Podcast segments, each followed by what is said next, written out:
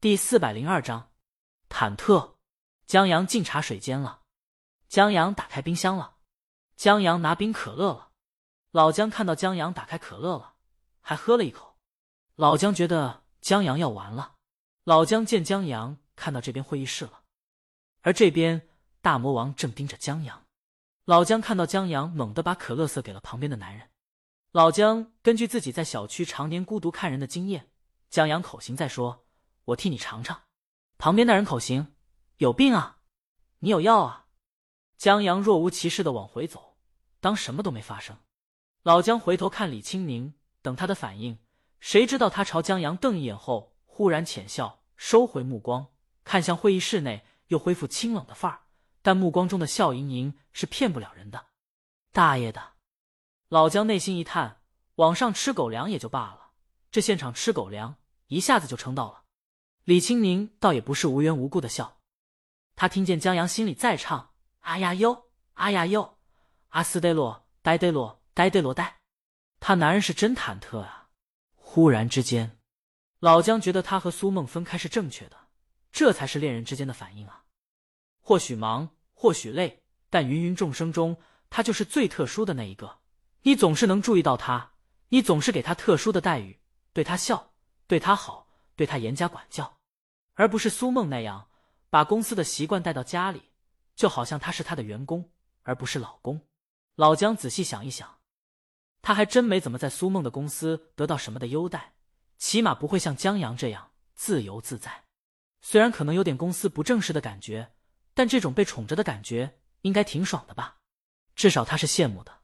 在老姜的胡乱想的时候，老涂已经起身告辞了。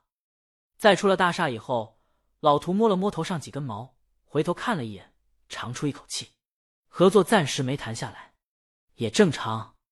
这这么大的生意不可能一次谈成，主要是锦鲤工作室对他们的能力有疑虑，及他们公司的主要战力已经离职了。虽然是老板娘，不过。他们这次也不算没有收获，他们签订了一个意向合同，由他们公司制作为 Let I Be 制作动画 MV。如果让锦鲤工作室满意的话，动画公司以后就不姓涂了，他只能算个小老板。老姜觉得这倒也符合大魔王的风格，就是可以多花钱，但版权和公司两手抓。主要原因还是大魔王不差钱，他自己根儿的版权不算退隐之前和复出之后。就是退隐那段时间也躺着拿钱，更不用说现在手里还有《小王子》之类的图书版权了。老姜拍了拍老涂的肩膀，这也不是坏事。真如此的话，内容至少不用愁了，就江阳手上的 IP 足够了。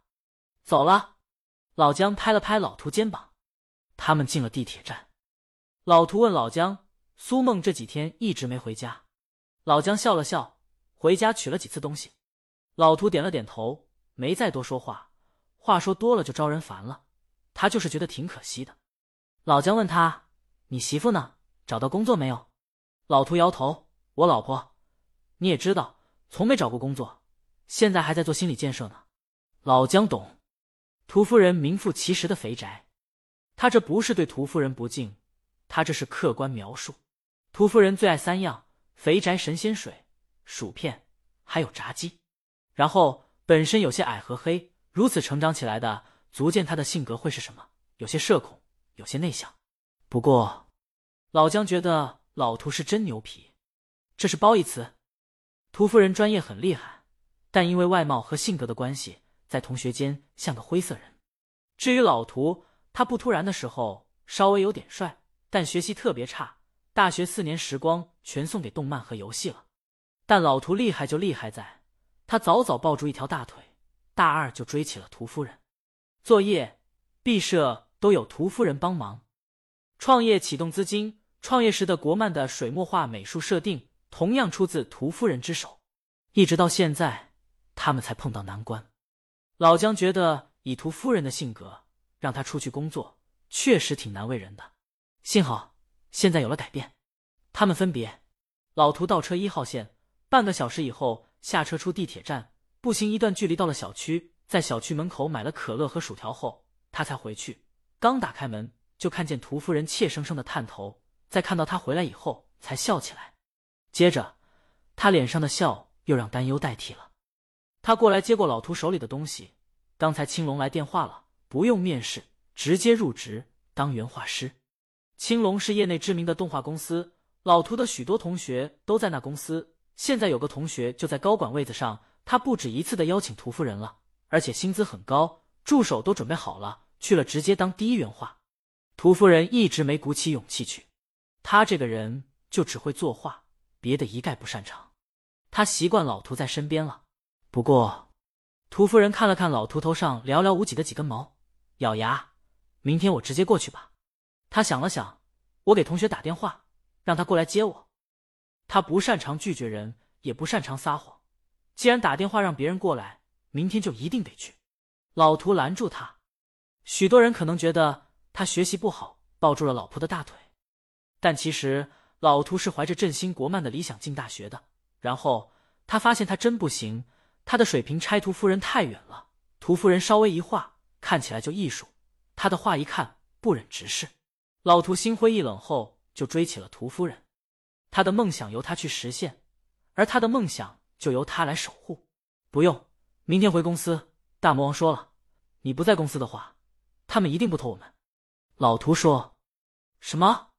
屠夫人睁大眼：“咱们有活了。”老涂打开两罐可乐，给大魔王的《Let I Be》做 MV，只要做得好，咱们公司就活了。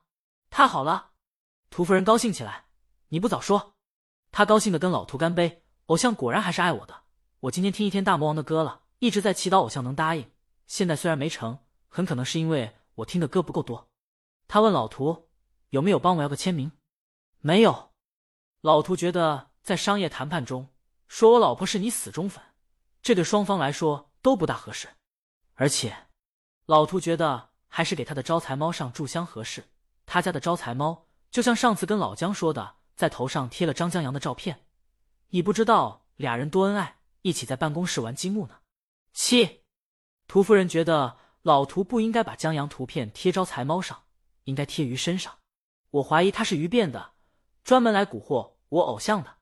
屠夫人是江阳资深黑粉，没有一张大魔王的照片出现，必有他回复：“我与江赌毒不共戴天。”嗯，他很喜欢在韩漫中汲取灵感。